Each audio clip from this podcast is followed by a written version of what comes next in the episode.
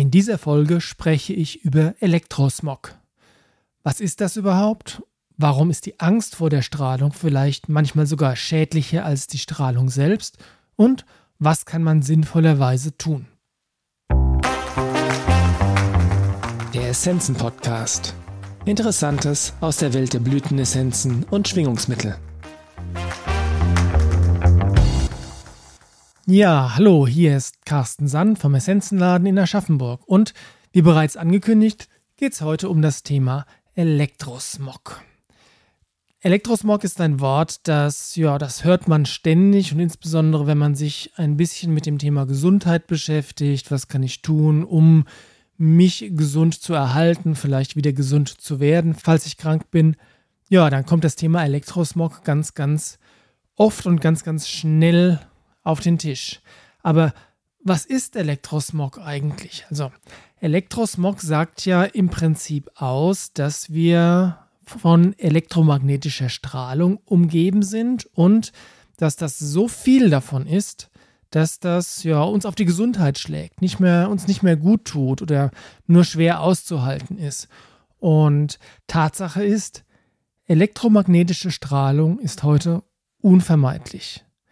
Wir haben die Atmosphäre voll mit Radiosignalen, TV-Signalen. Wir haben unsere Häuser und Straßen voll mit den Signalen von Handys und schnurlosen Telefonen und so Sachen wie Funk von der Polizei oder von CB-Funkern oder von auch Flugzeugen, die mit dem Tower funken oder ähm, Ortssignale senden oder so. Das alles sind elektromagnetische Strahlen, die ja mit denen wir, unser Körper, unser Geist irgendwie umgehen muss. Und Tatsache ist aber auch, dass manche Menschen irgendwie empfindlicher dafür zu sein scheinen als andere. Also vielleicht, vielleicht kennt ihr jemanden, der ja schon, wenn er ein Handy mal schräg anschaut, Kopfschmerzen bekommt und andere Menschen, ja, die könnten auf einem Handymast King Kong spielen und sich daran hochhangeln und das, ja, man hätte das Gefühl, das würde denen überhaupt nichts ausmachen.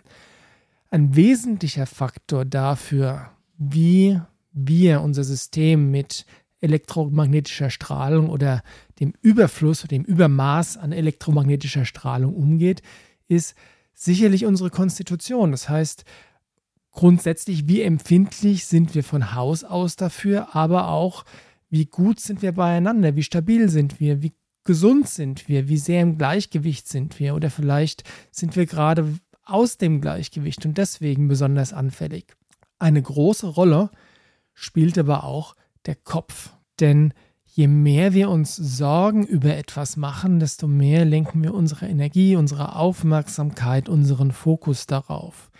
Insofern muss man sich immer fragen, okay, was von den Auswirkungen der elektromagnetischen Strahlung, die ich jetzt da so spüre, was ja, was kommt tatsächlich von der Strahlung selbst und was kommt vielleicht deshalb, weil ich so große Angst davor habe.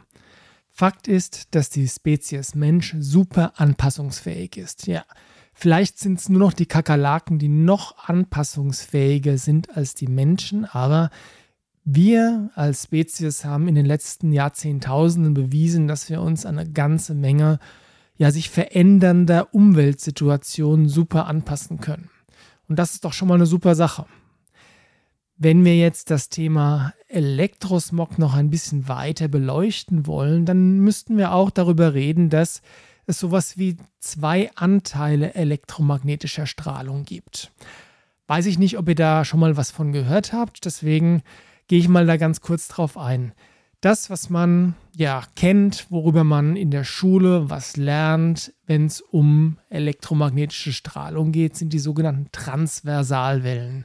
Und die heißen deswegen Transversalwellen, weil die Ausbreitungsrichtung und die Amplitude senkrecht aufeinander stehen. Das könnt ihr euch so vorstellen, ja, wie eine Sinuswelle im Mathematikunterricht oder auch eine Welle auf dem Oszillographen. Das, äh, Oszillographen. Das heißt, die Welle breitet sich nach rechts aus, sie bewegt sich nach rechts, aber die Amplitude, die Ausschläge, die gehen nach oben und unten. Also Welle bewegt sich nach rechts, Ausschläge der Amplitude gehen nach oben und unten. Das steht senkrecht aufeinander und deswegen Transversalwellen. Und die sind noch gar nicht so ja, lang bekannt, also relativ im Vergleich zum Leben eines Menschen, aber im Vergleich zum Alter des Universums sind die uns noch nicht so lange bekannt. Die sind nämlich erst im Jahr 1888 von einem gewissen Heinrich Hertz experimentell nachgewiesen worden. Das ist im Übrigen auch der Grund, warum ja die Frequenz in der Maßeinheit Hertz gemessen wird. Und der Wissenschaft ist auch schon lang bekannt, dass dieser, diese elektromagnetischen Transversalwellen eine sehr direkte Wirkung auf Dinge haben können, also zum Beispiel auch auf unseren Körper. Das ist aber vor allem Wärme. Das heißt, wenn wir jetzt eine richtig großen Menge von elektromagnetischer Strahlung ausgesetzt werden, dann erwärmt sich unser Gewebe. Und deswegen hat man da von Seiten der Politik Grenzwerte festgelegt. Das ist das, was zum Beispiel fürs Handy von Bedeutung ist. Wenn man das Handy die ganze Zeit am Ohr hat, wollen wir nicht, dass unser Ohr anfängt rot zu glühen, weil die elektromagnetische Strahlung da so viel Wärme erzeugt. Die Grenzwerte sind tatsächlich so gewählt, dass nach den Maßstäben der Wissenschaft da nichts passieren kann. Und trotzdem gibt es Menschen, die da wirklich Probleme mit haben, auch ohne dass das Ohr rot glüht. Das könnte an dem anderen Anteil elektromagnetischer Strahlung liegen, und zwar den sogenannten Longitudinalwellen. Das sind Wellen, die ja, bei denen die Ausbreitungsrichtung und die Schwingrichtung der Amplitude identisch sind. Die stehen nicht senkrecht aufeinander. Das kann man sich so ein bisschen wie Schallwellen vorstellen. Bei der Schallwelle ist es ja auch so, wenn ich die jetzt aus meinem Mund hier Richtung Mikrofon schicke zum Beispiel, ja, dann ist das so ein bisschen wie eine Ziehharmonika. Ja, die Luftmoleküle gehen eng zusammen und wieder ein bisschen weiter aufeinander. Das machen sie in einer bestimmten Frequenz und deswegen könnt ihr mich jetzt hören. Diese Longitudinalwellen kann man zwar experimentell nachweisen, aber in den Reihen der Schulphysik, der Schulwissenschaft ähm, ist das in keinster Weise akzeptiert und wird auch nach Kräften hm, verleugnet und schlecht gemacht. Ich muss jetzt sagen, ich bin selbst kein Fachmann. Ich habe weder, äh, weder Physik studiert noch sonst irgendwas. Ich weiß aber, dass es nicht das erste Mal wäre, wenn die etablierte Wissenschaft etwas ja, verleugnen würde, was sich dann im Nachgang doch als wahr ausgezeigt hat. Wenn wir ganz ehrlich sind, ist das eigentlich so die Grundgeschichte der Wissenschaft. Das erste Mal, da kommt, man glaubt was zu wissen, dann kommt jemand mit einer neuen Idee, dann wird er ausgelacht, äh, lächerlich gemacht oder vielleicht sogar ausgeschlossen, im schlimmsten Fall so in den früheren Jahrhunderten auch ähm, gerne mal äh, verurteilt, so ich sage nur Galileo Galileo und solche Sachen. Um, insofern habe ich mir noch keine abschließende Meinung gebildet, ob es die Longitudinalwellen jetzt tatsächlich gibt oder nicht. Aber ich halte es für, für eine Option, für eine Möglichkeit. Diese Longitudinalwellen und der Name ist ein bisschen sperrig, deswegen ähm, gibt es da noch einen anderen Namen für die, werden auch Tesla oder Skalarwellen genannt.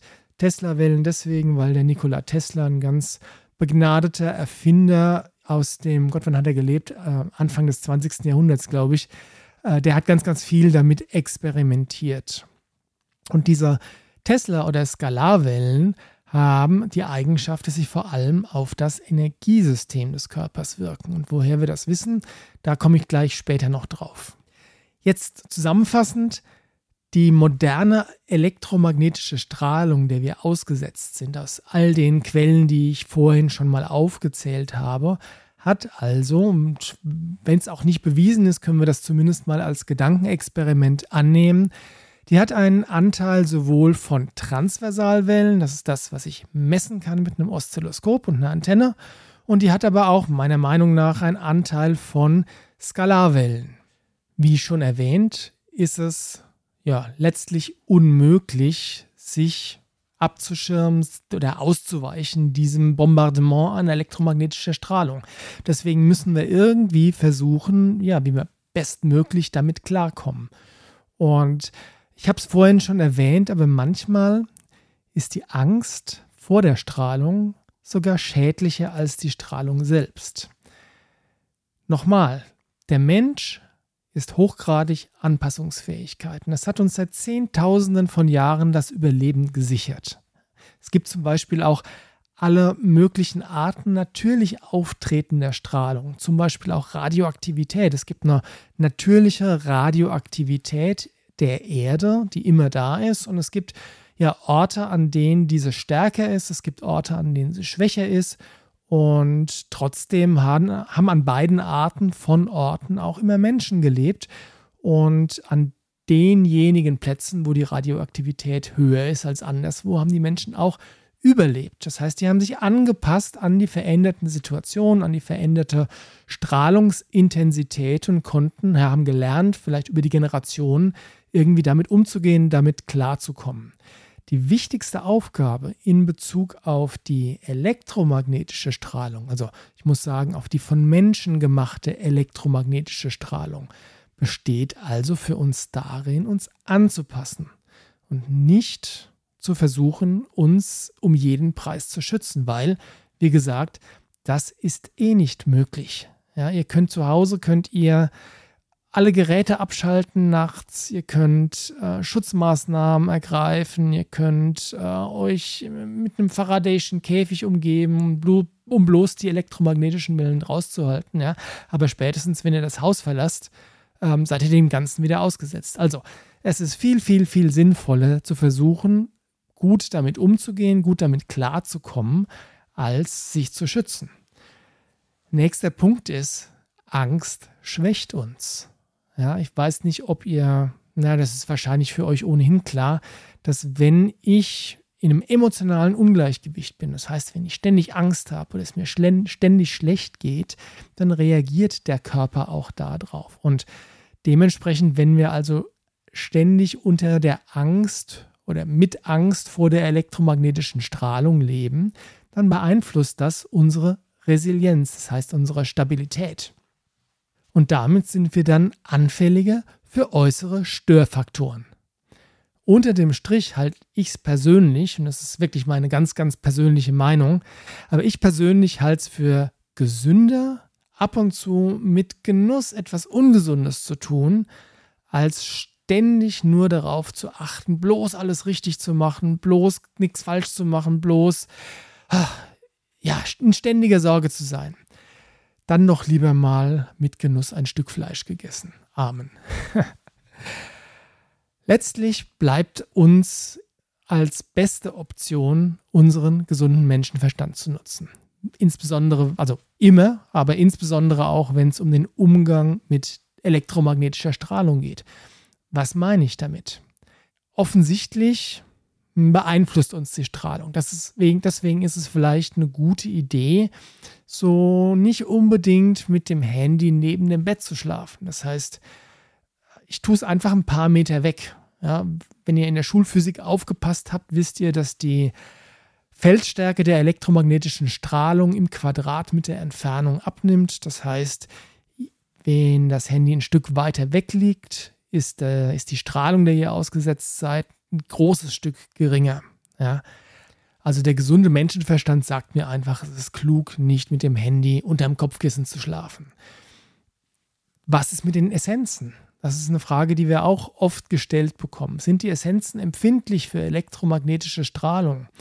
Und die Antwort lautet, nein, sind sie nicht. Denn wenn sie das wären, würden sie, je nachdem, wo sie herkommen, erst gar nicht den Weg zu uns überstehen. Ja, die kommen ja mit dem Flugzeug ähm, und sind da neben der elektromagnetischen Strahlung dort im Flugzeug und im Flughafen und so weiter zusätzlich noch der kosmischen Strahlung ausgesetzt, die da oben in 10 Kilometer Höhe deutlich stärker ist als bei uns auf der Erde.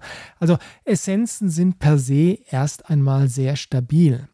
Aber der gesunde Menschenverstand würde mir persönlich jetzt einflüstern, dass es vielleicht nicht klug ist, die Essenzen dauerhaft irgendwie auf meinen WLAN-Router oder ähm, auf, auf mein Handy draufzustellen. Ja, wenn ihr die mal in der Tasche habt, neben dem Handy, also bei den Mails die Handtasche oder so, dann ist das kein Problem, aber vielleicht sucht ihr euch für den Ort zu Hause, wo ihr eure Essenzen aufbewahrt, einen Ort, der nicht direkt neben irgendwas ist, was stark strahlt. Letztlich kann man das zusammenfassen, indem man sagt, gesunder Menschenverstand bedeutet hier an der Stelle, spürt mal rein, wie fühlt sich's an, denkt mal drüber nach und wenn es offensichtlicher Quatsch ist oder wenn sich's nicht gut anfühlt, dann solltet ihr versuchen, etwas an eurem Umgang mit elektromagnetischer Strahlung zu ändern, aber im Rahmen des Sinnvollen. Ja, nicht mit übermäßiger Angst, sondern mit dem gesunden Menschenverstand. Was kann ich also tun, wenn mein gesunder Menschenverstand mir sagt, ich möchte irgendwas tun, weil ich mich mit der Strahlung, die mich umgibt, vielleicht doch nicht 100% wohlfühle? Das Erste und das Aller, Allerwichtigste ist immer, und das passt wieder zu dem, was ich vorhin gesagt habe, dass es darum geht, sich anzupassen, um zu schauen, dass wir bestmöglich mit der Situation klarkommen. Das Allerbeste ist also, für die eigene Stabilität und Gesundheit zu sorgen. Auch da nutzt den gesunden Menschenverstand. Schaut, dass ihr genügend Wasser trinkt, dass ihr ausreichend schlaft, dass ihr euch bewusst ernährt. Und nochmal, bewusste Ernährung heißt nicht, dass ihr alles vermeidet, was angeblich ungesund ist, sondern bewusste Ernährung heißt, dass ihr sehr bewusst gesund esst, außer in den Momenten, wo ihr euch ganz bewusst entscheidet, euch eine fette Pizza reinzuziehen. Dann aber bitte mit Genuss. Ja? Und eine weitere Möglichkeit, eine ganz wichtige Möglichkeit ist natürlich auch, schaut, dass ihr regelmäßig auftanken könnt. In der Natur ist da eine ganz gute Option. Aber natürlich wären wir nicht der Essenzenladen oder würde der Podcast sich hier nicht um Essenzen drehen, wenn ich nicht auch über Essenzen in dem Kontext Elektrosmog reden würde.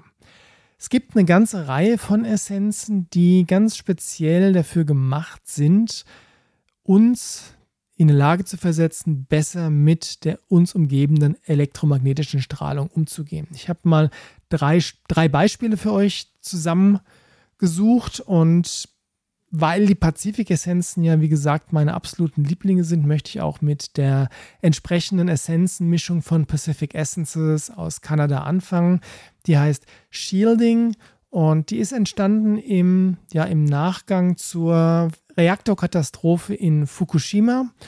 Ähm, man muss dazu wissen, dass die Pazifik-Essenzen in Japan besonders beliebt sind.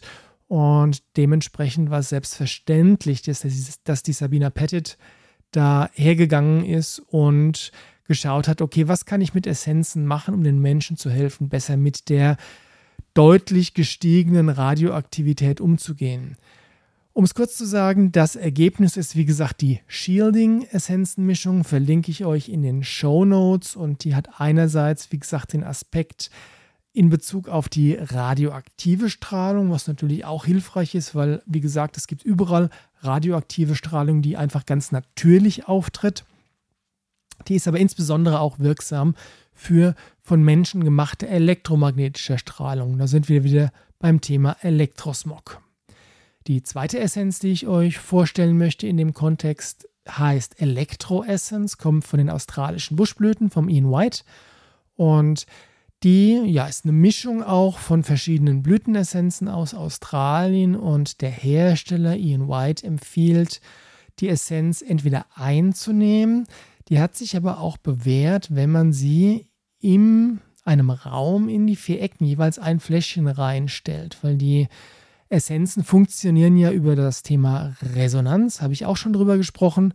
Und wenn die Essenzenfläschchen im Raum verteilt sind, dann können die auch helfen, die elektromagnetische Strahlung oder sagen wir den negativen Anteil der elektromagnetischen Strahlung da so ein bisschen zu neutralisieren. Letztes Beispiel für eine sehr spezifische Essenz bei Elektrosmog oder für den besseren Umgang mit Elektrosmog ist die T1 Antistrahlenessenz, heißt die vom Andreas Korter. Das sind die PHI-Essenzen und die ist in erster Linie auch ursprünglich mal gedacht gewesen für das Thema radioaktive Strahlung. Die ist sogar noch älter als die Shielding-Essenz von Pacific Essences, denn der Andreas Korte ist jemand, der ganz viel rumreist, in ganz vielen verschiedenen Orten auf der Welt Essenzen herstellt und der ist tatsächlich nach Tschernobyl gereist, um dort die T1 Antistrahlenessenz herzustellen. Das heißt, das ist ja, was, was genau jetzt ähm, er eingefangen hat in diese Essenz, kann ich selbst gar nicht so genau sagen, weil ich es nicht weiß. Aber ich weiß, dass sie in Tschernobyl, an dem Ort, wo die Reaktorkatastrophe in den 80er Jahren, ich glaube 1986 war, äh, 86 war es, wo die stattgefunden hat, da hat er diese Essenz hergestellt und die hat sich tatsächlich über die Jahre sehr, sehr, sehr bewährt bei dem Thema Radioaktivität, aber eben auch beim Thema Elektrosmog. So, jetzt habe ich euch vorhin was über Skalarwellen erzählt und da will ich doch nochmal drauf zurückkommen, denn dieser Skalarwellenanteil an der elektromagnetischen Strahlung, die Idee, dass der eine Rolle spielt bei, der, ja, bei den Auswirkungen, die die Strahlungen auf Menschen haben, ist noch gar nicht so alt und sie kommt aus Deutschland. Es gibt nämlich den Dr. Dietrich Grün, beziehungsweise es gab den Dr. Dietrich Grün, der ist vor ein paar Jahren leider verstorben. Und der hat mit Hilfe seines Bioresonanzmessgeräts, das ist so ein Gerät, das misst die Meridianenergie über den Hautwiderstand. Und der hat sich für das Thema Elektrosmog und elektromagnetische Strahlung so interessiert, dass er angefangen hat, da Messreihen zu machen. Und ja, dem ist zu verdanken, dass wir heute wissen, dass es diesen Skalarwellenanteil gibt und dass der auch hauptsächlich dafür verantwortlich ist, wenn es zu ja, Symptomen im Kontext Elektrosmog kommt. Und was er dann gemacht hat, ist äh, mit seinen Testreihen, er hat geschaut, okay, jetzt weiß ich, woher es kommt. Was kann ich denn tun, um es irgendwie besser zu machen? Und deswegen hat er dann BioProtect entwickelt. Das ist ähm, vielleicht mal eine eigene Folge wert. Aber um es kurz zu sagen, von BioProtect gibt es sowas wie einen kleinen Handychip der ist dafür gedacht, entweder aufs Handy geklebt zu werden oder ins Batteriefach gelegt zu werden. Oder ich tue ihn immer zwischen, ähm, zwischen mein Handy und die Hülle. Dann sieht man nicht so, der ist ganz gut geschützt und ja, er funktioniert. Und das ist das eine. Das andere ist eine Scheckkartengroße Variante. Die ist dafür gedacht, dass ja man die Wohnung oder den Computer oder das Stromnetz oder oder damit entstören kann. Es gibt da noch eine, eine große Schwester, das ist die Bioprotect 400. Die ist für die Entstörung von ganzen, ja, großen Grundstücken gedacht. Und was ich persönlich an Bioprotect total cool finde, ist, dass da das Preis-Leistungs-Verhältnis fantastisch ist. Es gibt ja eine ganze Menge Sachen, die man tun kann, um ja, um Geräte zu entstören oder Räume zu entstören oder um irgendwie ja, mit dem Thema Elektrosmog zu arbeiten. Und die, da gibt es ganz viele Dinge, die kosten einfach ein Schweinegeld. Und als wir das erste Mal Bioprotect gefunden haben, waren wir ja überrascht, dass das so ja preiswert ist. Dieser Handychip kostet zum Beispiel 7,50 Euro oder die Scheckkarten große Karte kostet 28 Euro. Und ich habe das dann natürlich ausprobiert und ich hatte auch das Glück, mit dem Dr. Grün persönlich noch sprechen zu können am Telefon über seine, ja, seine Forschungsergebnisse und ich bin Kinesiologe, deswegen habe ich das auch mitgenommen zu kinesiologischen Seminaren und konnte mit einer ganzen Menge Teilnehmer über den Muskeltest bestätigen, dass Bioprotect unserem Körper-Geist-System hilft, besser mit Elektrosmog klarzukommen. Und das finde ich eine total coole Sache, vor allem eben für den Preis. Jo, jetzt bin ich am Ende des Themas angekommen. Die Folge war eigentlich gar nicht so lange geplant, aber ich hoffe, ihr seid trotzdem noch dabei und fandet es spannend. Ich möchte noch mal ganz kurz zusammenfassen, worum es ging. Erstens, es gibt unterschiedliche Arten von elektromagnetischer Strahlung, Transversalwellen, Longitudinalwellen. Beide haben Einfluss, aber vor allem die Longitudinalwellen oder Tesla-Wellen sind diejenigen, die Menschen Probleme bereiten und jeder ist individuell sensibel oder auch nicht für das Thema Elektrosmog.